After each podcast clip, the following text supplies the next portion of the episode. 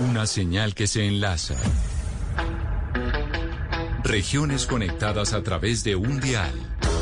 A partir de este momento, Oscar Montes, Ana Cristina Restrepo, Hugo Mario Palomar, Valeria Santos, Gonzalo Lázari y Camila Zuluaga analizan y debaten el tema del día. El tema del día. Colombia está al aire.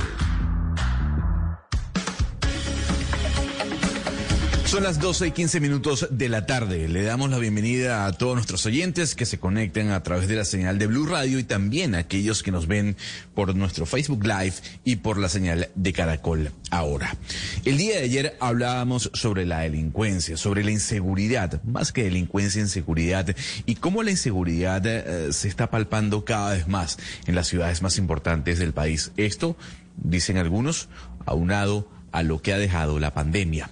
Durante el año 2020, el número de personas que ingresaron a la condición de pobreza multidimensional fue cercano a los 489 mil individuos. Esto según lo informó el DANE. De acuerdo con la, eh, con la entidad, el porcentaje de personas en situación de pobreza multidimensional en todo el país fue de 18.1%. Esto en el total nacional. Un indicador que mide las condiciones de vida de la población a partir de las privaciones de los hogares en cinco dimensiones. En educación, salud, mercado laboral, condiciones de la vivienda, primaria infancia y juventud. Y esto también aunado a la pandemia, Ana Cristina. Es que lo que ha dejado la pandemia desde el año pasado son estos indicadores que llaman mucho la atención. Sí, Gonzalo, y hay algo que preocupa de manera especial y es cómo dentro de estos indicadores entran factores que tienen una influencia eh, muy cercana, pues mejor dicho, que tienen una, una relación directa con la protección adecuada de los niños, porque uno se da cuenta de lo que pasó en esta pandemia, pues por las mismas condiciones de los confinamientos, y es que desmejoró el logro educativo, es decir, los niños no presentan los, los mismos logros, mucho más si hablamos de los niños que viven en zona rural, por una parte, también crecieron las barreras de acceso a los distintos programas que existe, que tiene el Estado para atención de, primera infancia y de niños.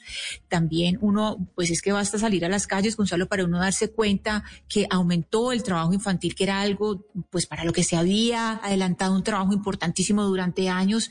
Y, por supuesto, por la misma pandemia, pues que creció la inasistencia eh, a los colegios y a, los, a las instituciones educativas. Sobre todo, hay lugares como el Caribe y el Pacífico que tienen unas cifras verdaderamente preocupantes.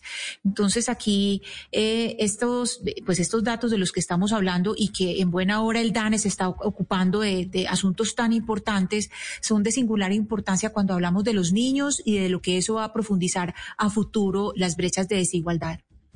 Sebastián, a usted que le gustan los números y el tema económico, el país pasó de tener a 8.56 millones de personas en situaciones de pobreza multidimensional en el año 2019 a 9.4 millones de personas en esta situación de vulnerabilidad en el año pasado en todo el país. Una cifra que nuevamente, repito, genera preocupación.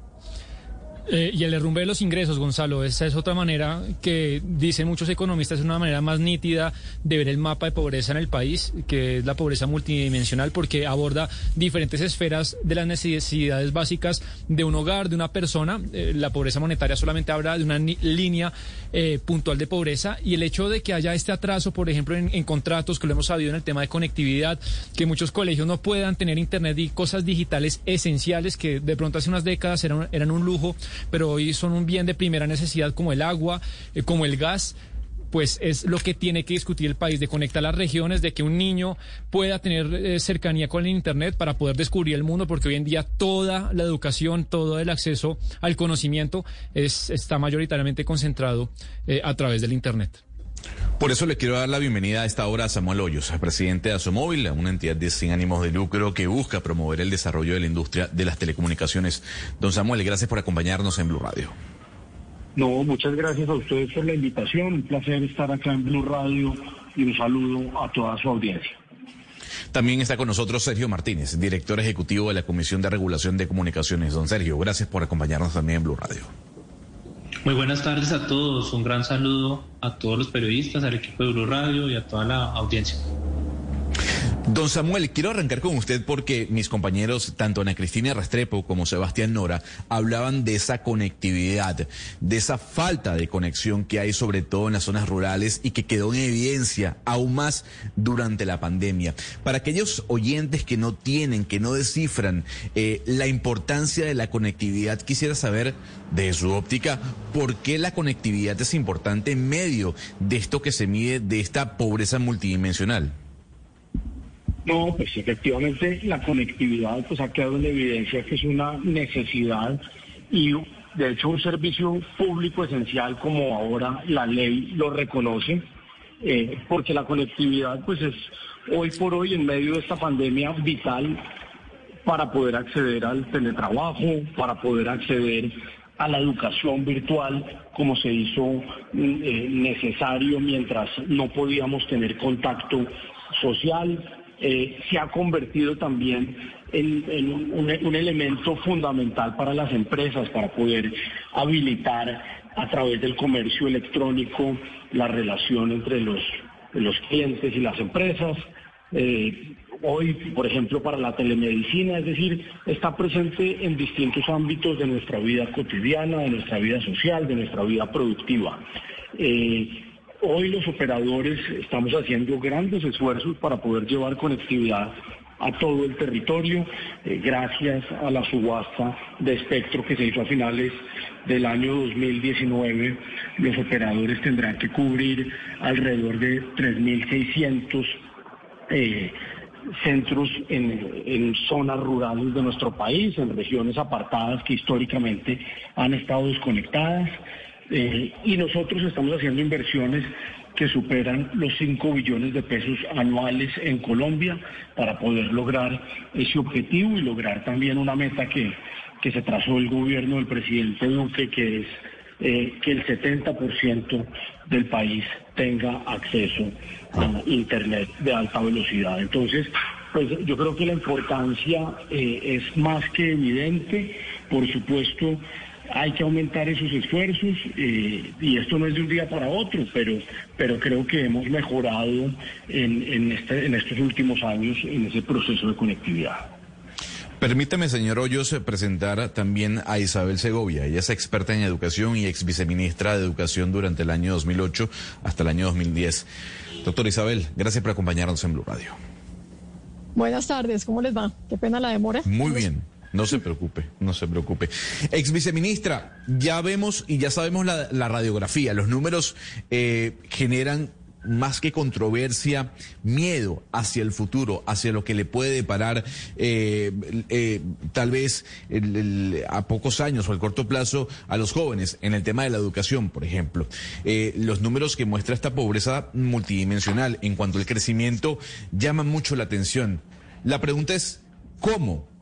¿Cómo podemos hacer que estos números se reduzcan? ¿Cómo podemos aumentar la conectividad, sobre todo en las zonas rurales del país? Bueno, yo, digamos, basándome en el tema educativo, eh, muchísimo más allá que la conectividad, realmente lo que hay que hacer es volver a los colegios cuanto antes y tener una información eh, mucho más clara de qué fue lo que sucedió. Ya tenemos una primera idea, gracias al DANI, eh, de pues la las inequidades tan brutales que se dieron, no solamente por el tema de la conectividad, aunque la conectividad lo agravó eh, significativamente, sino también pues por el tema del cierre tan prolongado de los colegios que fue absolutamente innecesario y que desafortunadamente todavía está. Digamos, nosotros no estamos hablando del pasado en esto y eso es lo más crítico. Tenemos un problema eh, hacia el futuro tremendo. Esos 70 mil millones con los cuales todos nosotros pues estamos sufriendo mucho en este momento. Eh, eh, esos 70 mil millones pues duelen mucho, pero ustedes no saben el costo tan bárbaro que va a tener esto en las generaciones que sigue, lo que le va a costar al país, no solamente lo que, lo que le va a costar en términos de remediación, sino lo que le va a costar en, en inversión ya perdida.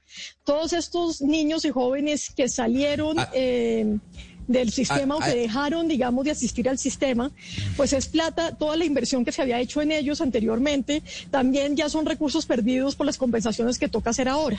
Entonces, hay Claro, pero viceministra, yo la quiero interrumpir porque si bien es cierto, usted se enfocan en la educación y una premisa que seguramente muchos oyentes comparten, que es el regreso presencial a las clases, lo que estamos viendo, por ejemplo, en los Estados Unidos es que el aumento de casos de coronavirus o de COVID-19 en niños está aumentando. Entonces, es probable que eso pueda ocurrir en Colombia. La pregunta es, sabiendo esa premisa, eso que está pasando en los Estados Unidos, ¿qué hay que hacer para mejorar la conectividad y tal vez para mejorar la educación a distancia? Sí, yo, yo, me, yo me devuelvo dos cosas. La conectividad es esencial, pero es una cosa que solamente se puede usar temporalmente y como una salida eh, intermedia mientras la situación es de crisis. Sin embargo, como les digo, es tremendo lo que pasó y que nos digan ahora que después de un año y medio estos niños no están conectados y que hemos avanzado mucho, pues no tiene ningún sentido.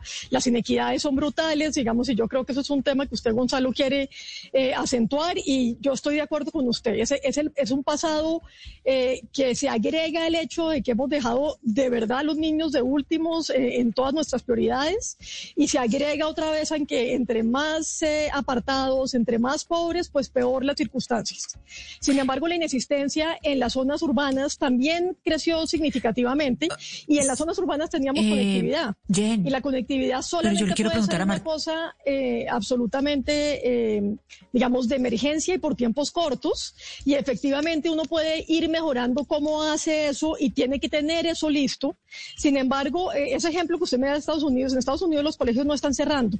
Incluso en Europa ya está empezando a salir información y es que esto, la evidencia es absolutamente contundente de que eh, incluso cuando las, en las emergencias o en los picos altos cierran los colegios, ahorita acabo de ver una información en Noruega, se aumentan los casos, o sea, los colegios siguen siendo entornos muchísimo más protectores que el día a día de lo que está sucediendo.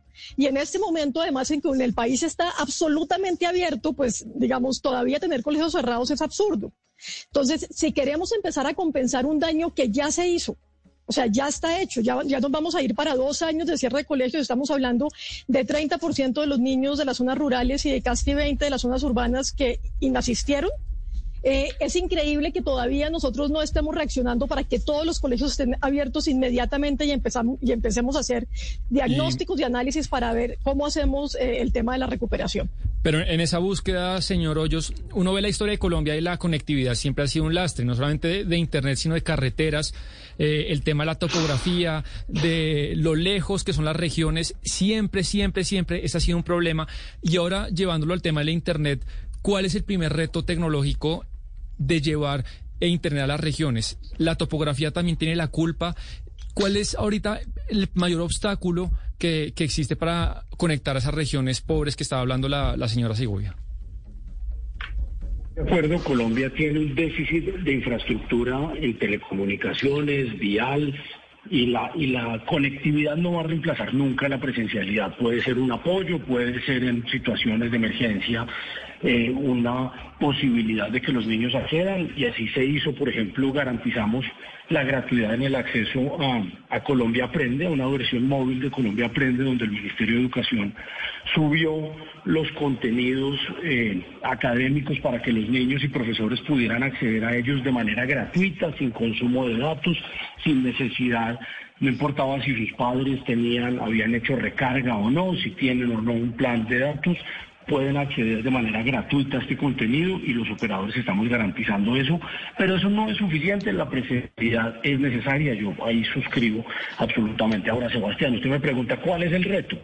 Efectivamente, nuestra geografía dificulta muchas veces ese despliegue de infraestructura para poder garantizar conectividad. Nosotros necesitamos vías de acceso, nosotros necesitamos suministro eh, de red eléctrica para poder garantizar que las antenas funcionen. Señor necesitamos también seguridad para evitar el vandalismo y el daño y el hurto sobre las redes pero sobre todo necesitamos grandes inversiones para poder cubrir eh, las necesidades en materia de conectividad en todo el territorio. Entonces, progresivamente eso se está logrando, falta mucho, hay mucho que avanzar, pero eh, pues estamos mejor, mejor que antes y, en virtud de esta subasta que les mencionaba hace un momento, pues eh, de aquí al año 2024 tenemos, tendremos una mejor conectividad en esas regiones que históricamente han estado desconectadas. Sí, señor Hoyos, precisamente eh, le quería preguntar sobre eso, usted se me adelanta un poco porque esas dificultades o esas carencias que hay se debe o uno podría decir que es más responsabilidad regional o es responsabilidad central desde el centro? Es decir, toda esa serie de dificultades que usted nos está enumerando. Pues yo creo que hay, hay problemas, digamos, atribuibles a, distintos a distintos factores, pero hay uno muy importante que usted me menciona y, hoy son trabas al despliegue de infraestructura. En muchos planes de ordenamiento territorial tenemos restricciones para desplegar infraestructura, para poner antenas y, en, muchos casos obedecen a mitos. Por ejemplo, ahora durante este, esta pandemia del coronavirus uno oía que la tecnología 5G era la causante eh, del coronavirus o que las antenas hoy son las generadoras, son causantes eh, de cáncer, por ejemplo, cosa que carece de, todo, de, evidencia porque las, las emisiones están controladas por criterios de la Organización Mundial de la Salud, la ANE eh, controla que las radiaciones pues estén en unos niveles permitidos que no afecten la salud humana, las distancias con las que se despliegan estas antenas y demás, pero siguen existiendo muchos mitos y esos mitos pues se han convertido en barreras porque los planes de ordenamiento no nos dejan poner antenas y eso implica que muchos municipios de Colombia, y no estoy hablando de municipios aislados, por ejemplo Bogotá o Barranquilla, ¿no? Bueno, a mí me queda una pregunta, digamos, uno dice, en semejante situación de crisis y con semejante problema, y uno teniendo que priorizar la educación de los niños, ya sabiendo todo lo que había pasado, eh, con millones de decretos de emergencia, digamos, todas esas trabas no se hubieran podido resolver con decretos de emergencia que sacaron para todo tipo de cosas, menos para esto, por lo visto, y poder, digamos, haber evitado pues semejante catástrofe en las zonas apartadas?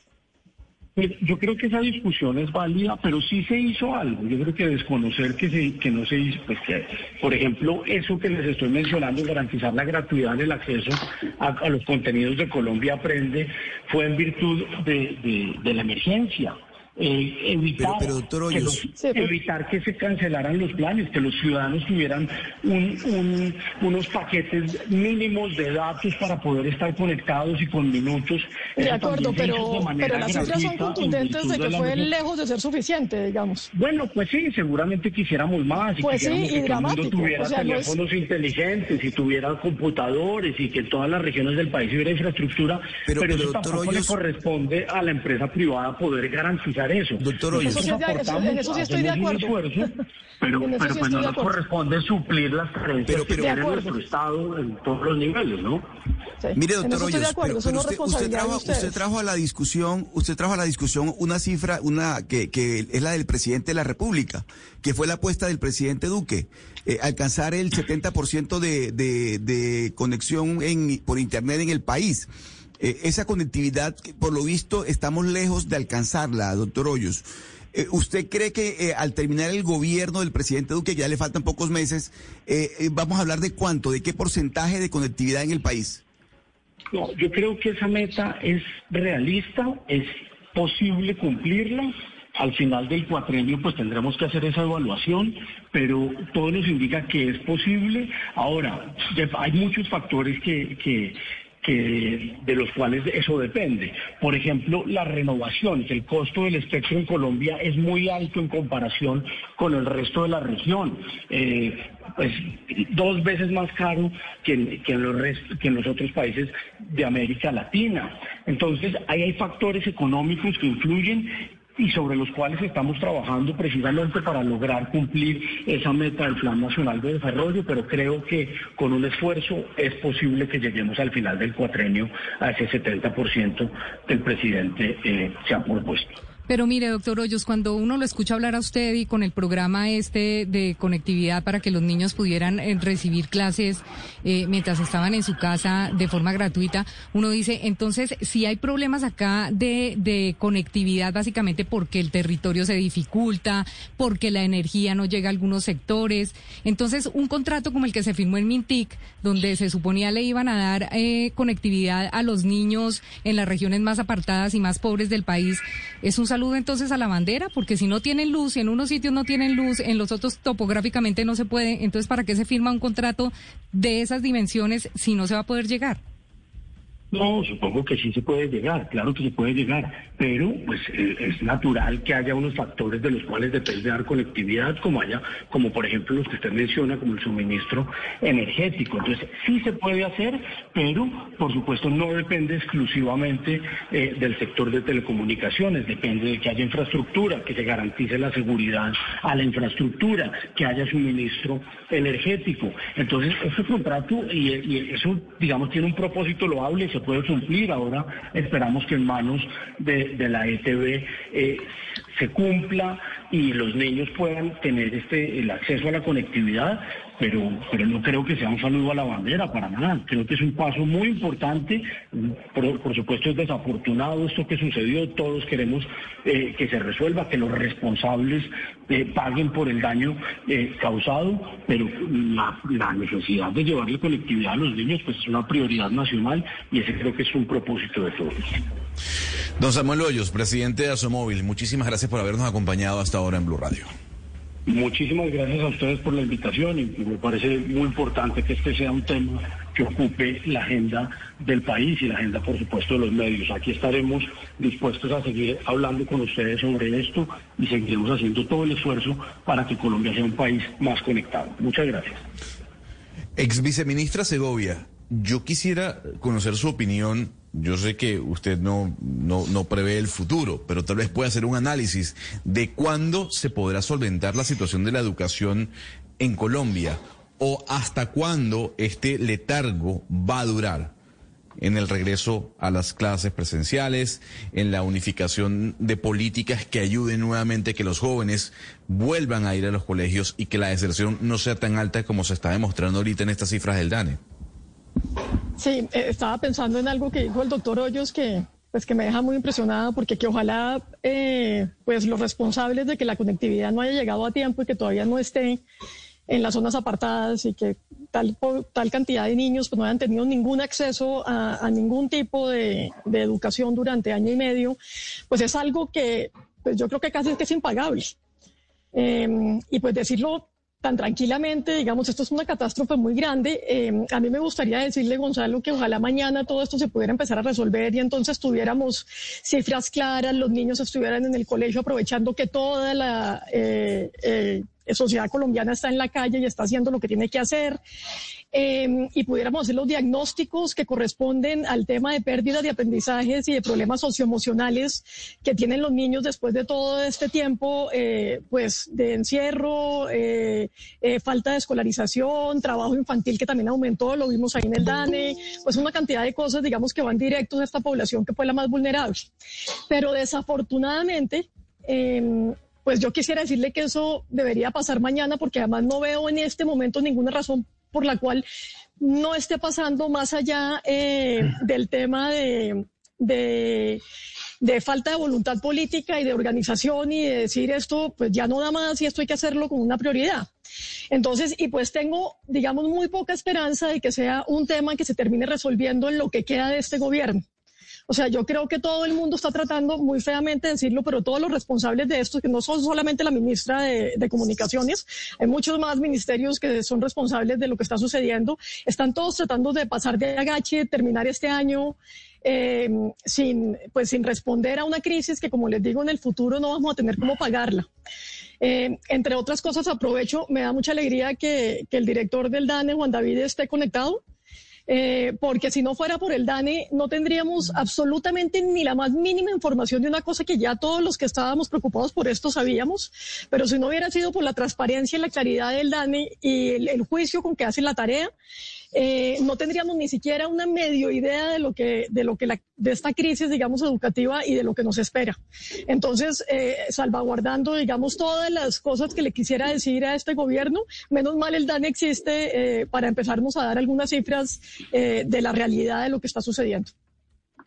Sí, con base en lo que escuchamos de lo que dijo el, señor Hoyos y ahora lo que dice la, la exministra Segovia, eh, si hablamos sobre las metas, yo le quisiera preguntar al director Martínez sobre, sobre las metas y las expectativas que tiene un país. ¿Qué tan ajustadas a la realidad o a lo que se puede conseguir están las expectativas que Colombia se ha planteado frente a la conectividad? Porque uno oye, por ejemplo, todo lo que pasó con el contrato, con, con este eh, contrato famoso de Mintic y sí, efectivamente era una cantidad de dinero, pero era una cantidad de dinero que tal vez no había las condiciones para, para invertirlo. Entonces aquí estamos hablando de expectativas de, de algo que no se puede realizar? No, evidentemente yo, y un gran saludo también a Juan Daniel, de verdad, antes de hablar, felicitarlo por ese gran trabajo que está haciendo desde el DANE porque nos da muchas cifras y una gran visión sobre lo que está pasando. Yo creo que las metas se pueden cumplir, pero hay unos aspectos importantes para los que nos están escuchando. Hay barreras importantes para el despliegue de infraestructura. Yo trabajaba antes en el Distrito Capital y quisimos llevar conectividad en la localidad 20 de Sumapaz. Y en dos años, nos gastamos dos años y medio y la CAR no dejó instalar las antenas. La CAR, es decir, la Corporación Autónoma Regional. Eh, desafortunadamente no se pudo hacer ese, ese desarrollo en esa conectividad rural. Entonces, para que ustedes pues, vean las dimensiones.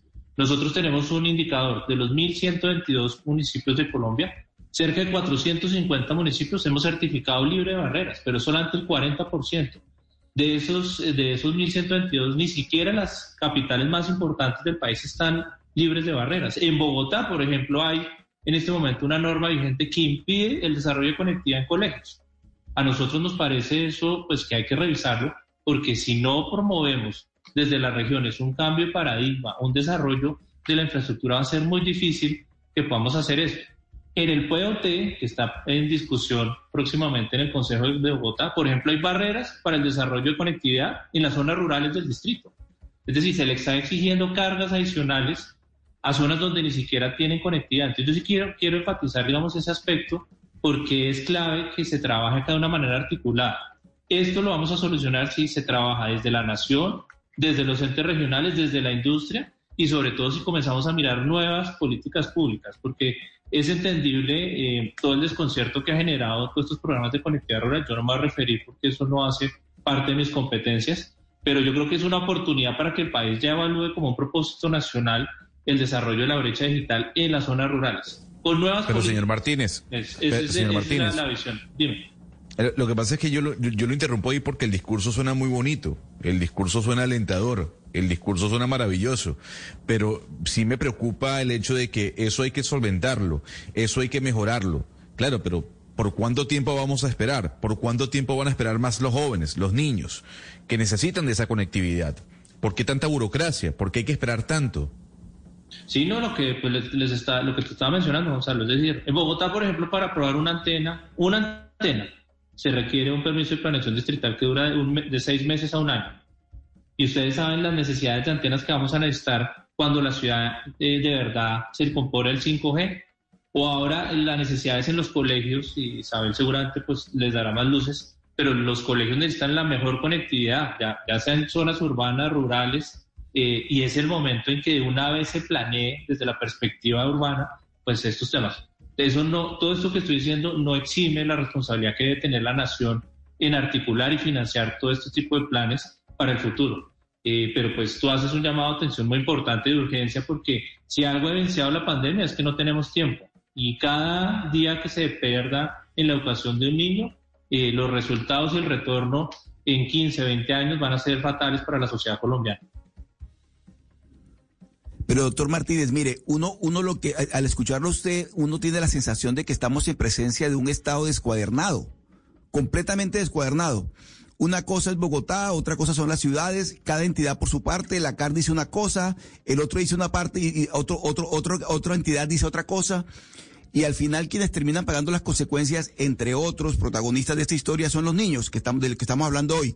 Pero ¿cómo lograr entonces, doctor Martínez, encuadernar todas, o sea, que todo sea un solo cuerpo para que se cumpla el propósito y no se queden en los anuncios, porque estamos viendo, por ejemplo, que se hacen eh, proyectos y se, se, toman en cuenta iniciativas eh, ambiciosas que nunca se van a poder cumplir, porque si en Bogotá, en Bogotá, doctor Martínez, tienen estos problemas, imagínese usted en el Baupés, en, en, el, en Córdoba, en el sur de Bolívar, ¿Cómo vamos a lograr conectarnos? Esto, esto es casi que imposible, escuchándola a usted, por supuesto que es experto y que conoce de la materia. Sí, evidentemente tú tienes razón. Yo pues acá, y lo hago a nombre personal, no como funcionario público, yo creo que lo que toca es que primero esto quede como un propósito nacional, una política pública robusta que articule todas las entidades, las ambientales, las urbanísticas, las regionales, y definitivamente que sea una medición exacta y se requiere información, que eso es un tema fundamental y gracias a la labor del DANE pues podemos identificar y focalizar las acciones que se van a requerir en los próximos años. El reto es enorme y lo que yo quiero hacerle el llamado a atención es que la conectividad en el país no se va a solucionar solamente desde la nación o solamente desde un actor determinado o desde la industria, como decía el doctor Hoyos. Acá tenemos que poner a todos los agentes y definitivamente definir un plan que eh, cierre estas, estas problemáticas. No podemos seguir haciendo iniciativas, digamos, desarticuladas sin que esto esté articulado plenamente dentro de una política robustica. Yo creo, por ejemplo, que en el marco del plan de ordenamiento territorial en Bogotá hay una gran oportunidad. Si Bogotá saca un POT que promueva el desarrollo de la conectividad, que promueva el desarrollo de la conectividad en las zonas rurales de Bogotá, que de verdad haga que la ciudad se materialice en una ciudad inteligente, va a ser el ejemplo para los otros 1.122 municipios. Si por el contrario seguimos pensando que las antenas hacen daño, que impiden el desarrollo, que no nos gusta que la ciudad tenga eso en unos andenes, pues va a ser muy difícil eh, que eso lo, podamos solventar. Para que se hagan una idea, hay un indicador de por habitantes, antes de darle la palabra para que la audiencia lo tenga. Tokio, 99 habitantes por antena. Nueva York, cerca de 300. Bogotá tiene 1.600. Y, y eso pues refleja la necesidad y las necesidades para que podamos desarrollar la conectividad en la ciudad y en todas las regiones del país. Oiga, Ana Cristina, mire este dato que llama mucho la atención. A usted que le encanta eh, el tema de, mm, del el, interior del país, la preocupación que usted siempre eh, demuestra por el interior del país. La, la pobreza multidimensional en Colombia creció al 37.1% pasó de 34.5% en el año 2019 al 37.1% en el año 2020. Muy preocupante esta cifra, ¿no, Ana Cristina? Este tema que estamos conversando siempre está de por medio esa eh, relación centro-región y cómo en estas situaciones tan, tan graves y además con lo, con lo que señalan los, los, estudios del DANE, no solamente en este que estamos conversando eh, pertinentemente, siempre se plantea esas dificultades en la, relación, en la relación centro-región que siempre dejan a las regiones rezagadas y que en situaciones de precariedad como las que están dejando, como la que está dejando la pandemia, pues se ahondan. Por eso tenemos a Juan Daniel Oviedo, director del DANE, que ha sido muy aplaudido por los panelistas el día de hoy. Doctor Oviedo, gracias por acompañarnos en Blue Radio. No, muy buenas tardes y discúlpenme la demora en conectarme. Muy contento de acompañarnos el día de hoy. No se preocupe, hablando de conectividad, no se preocupe. A ver, doctor Oviedo, ah, yo viendo los números de la pobreza multidimensional, me hago una pregunta. ¿Esto tiene que ver únicamente con la pandemia? O sea, ¿la, pandemia evidenció realmente las necesidades del país?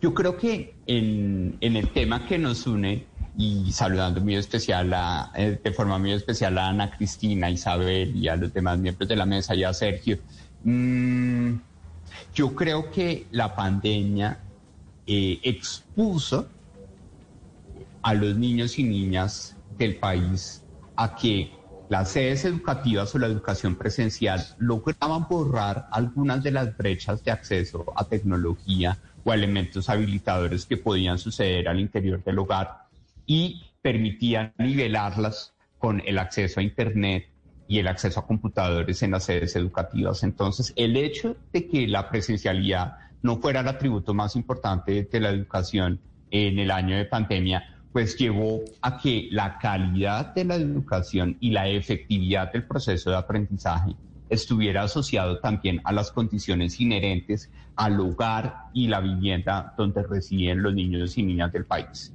Y ahí desafortunadamente las brechas no solo entre lo urbano y lo rural, sino entre diferentes departamentos del país es tremenda en materia de acceso a tecnología, no solo Internet, sino también acceso a computadores, dispositivos, televisión, radio. Y creo que en ese sentido la pandemia nos mostró esas vulnerabilidades en materia de acceso individualizado o a nivel de hogares a la tecnología que se necesita, como lo define la OCDE en diferentes escenarios, como un escenario de resiliencia para futuros choques que podamos enfrentar de carácter epidemiológico como sociedad. Entonces, creo yo que la pandemia lo que reveló es que verdaderamente la efectividad de la educación ya no solo puede estar centrada en lo que sucede en las sedes educativas, en donde hay brechas muy importantes, también en materia de conectividad a Internet. Nosotros, a partir del censo de sedes educativas, podemos conocer que solamente el 17.7% de las sedes educativas rurales del país tienen acceso a Internet, mientras que el 97.8% de las sedes urbanas tienen acceso a Internet. Entonces, también tenemos unas debilidades en materia de acceso a tecnología dentro de las sedes educativas del país. Entonces, yo lo que creo es que no podemos decir que es que la pandemia tuvo la culpa de todo, sino que lo que nos llevó institucionalmente a repensarnos como sociedad a partir de la pandemia nos mostró más vulnerables en algunos temas, como son la tecnología, la informalidad, la dependencia de las mujeres a trabajar en solo actividades económicas de comercio y de servicios. Doctor Oviedo, hay un informe de la Universidad ICESI de Cali que demuestra cómo la virtualidad desmejoró la educación en el departamento del Valle del Cauca, entre otras cosas, porque dice el informe, el 85% de los profesores no tenían experiencia en clases virtuales. ¿Hay algún eh, informe del DANE similar a nivel nacional? que demuestre que la virtualidad desmejoró los procesos educativos en Colombia? Claro que sí. Y nosotros eh, precisamente eh, preocupados por la medición también de las percepciones, porque sabíamos que este es un tema novedoso. Recordemos que aproximadamente eh, en las encuestas de calidad de vida previas, más del 90-93% de los niños y niñas siempre nos dicen que su sistema de educación o su modo de educación es un modo presencial. Incluso en el contexto de pandemia, ellos respondieron en la mayoría de las ocasiones que su modalidad de estudio era presencial porque tenían la expectativa de que iban a regresar a esa presencialidad muy pronto. Por eso el DANE incorporó una pregunta de percepción. Es una pregunta autorreportada, pero es autorreportada por los niños y niñas entre 6 y 16 años en cada uno de los hogares que fueron encuestados sobre cómo percibieron la calidad de la educación con estos modelos de aprendizaje flexibles. Y el 61.6% de ellos afirmaron que la calidad de ese aprendizaje flexible que se había ofrecido en el contexto de pandemia había desmejorado. Y en el caso particular del departamento del Valle del Cauca, vemos que esa disminución está para alrededor del 61.3% de los niños y niñas del departamento del Valle del Cauca que manifestaron percibir que la calidad de la educación había desmejorado. Director Oviedo, pero entonces uno mira estas cifras y, cómo se van a usar y uno se pregunta, eh, ¿esto cómo eh, ayudaría para elaborar, digamos, modelos predictivos a futuro y, mejorar? ¿Qué instituciones toman estas cifras? ¿Para qué tenemos estas cifras que nos preocupan tanto? ¿Quiénes las están usando? ¿Quiénes las van a usar? Yo creo, Ana Cristina, y me parece súper interesante la pregunta, y es, si bien el DANE pudo responder al desafío de medir la inasistencia escolar entendida dentro de las condiciones de calidad de vida como el goce efectivo de un modelo de aprendizaje. Creo yo que este ejercicio de haber triangulado la base de matriculados con el censo de sedes educativas y lo que recogemos en la encuesta de calidad de vida puede ser una fuente de oportunidad para que las secretarías de educación piensen que los modelos educativos no solo deben estar pensados en la infraestructura de lo que sucede en la sede, sino también en cómo se nivela la cancha en algunas condiciones habilitadoras para ese proceso educativo al interior de los hogares. Por ejemplo, una iniciativa como la que está desarrollando Bogotá que a sabiendas de que existían unas brechas de acceso a dispositivos como computadores, está distribuyendo tablets en los hogares donde residen los niños y niñas. Creo yo que los modelos de acceso a la tecnología habilitadora para la educación ya no solo van a estar centrados en lo que sucede en la sede educativa, sino también cómo la política pública focaliza el acceso a estos dispositivos tecnológicos en hogares en donde tengamos niños y niñas entre 6 y 16 años.